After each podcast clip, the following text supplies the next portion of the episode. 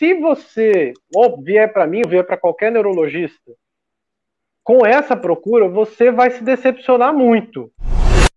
Às vezes muita gente liga no consultório, ah, doutor Diego prescreve canabidiol.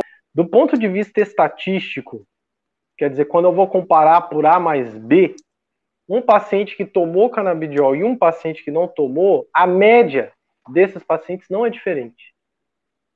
Isso é muito relevante, porque isso coloca para a gente que depositar todas as fichas no canabidiol é um erro. Então é muito importante que vocês tenham esse conhecimento de que pode ser que exista um subgrupo de pacientes que tem uma resposta muito boa ao canabidiol, mas no geral essa não é a realidade. Esses pacientes têm uma sensação de melhor, vamos botar assim, estar do que aqueles não tratados com canabidiol.